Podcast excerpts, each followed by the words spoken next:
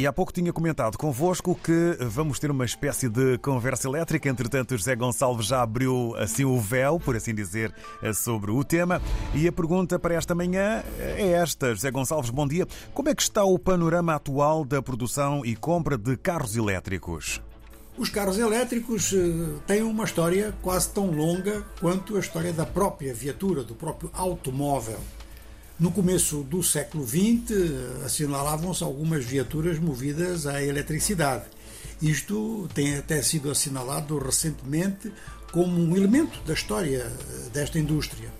Mas mais recentemente o problema ganhou outros contornos. Ganhou contornos sobre padrão energético, ganhou outros contornos em termos de proteção do meio ambiente.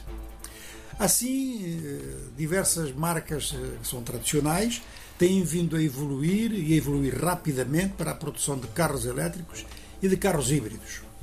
É importante o papel da China. A China, neste momento, é maior produtor mundial. Mas eh, também há uma contribuição na própria China de marcas que não são propriedade chinesa, ou pelo menos não eram à partida. O caso da Tesla é o caso mais falado. O grande proprietário é sul-africano, a empresa é de direito norte-americana, mas foi na China que se projetou. E isto depois abriu caminho para outras marcas.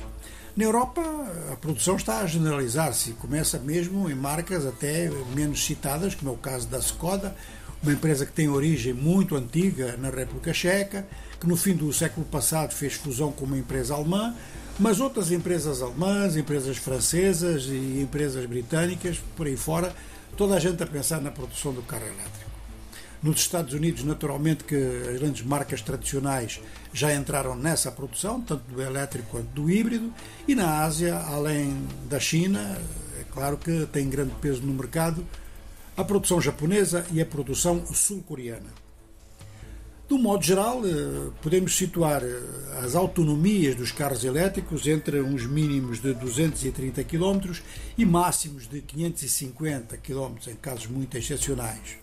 Há veículos elétricos que não podem exatamente ser classificados como carros elétricos, assim, da maneira como estamos a falar neles aqui, que têm autonomias bastante menores e velocidades muito, muito mais baixas.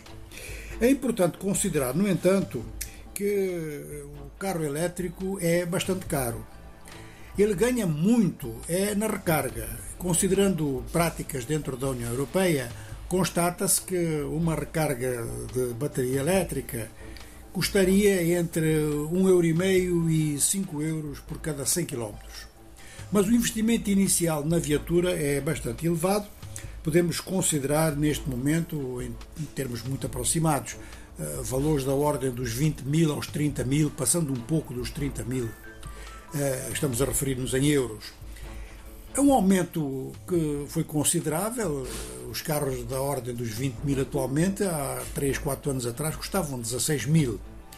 E é um aumento natural na medida em que todos os novos produtos passam por uma fase de preços altos e depois eles vêm a ser reduzidos. Mas eh, este cálculo é sempre difícil de fazer, a constatação é mesmo o alto custo da viatura elétrica neste momento, e assim governos como o da França estão a pensar numa solução, já que diversos países, sobretudo do Hemisfério Norte, estão a propor o ano de 2030 como meta para que a larga maioria do parque automóvel seja movido a eletricidade.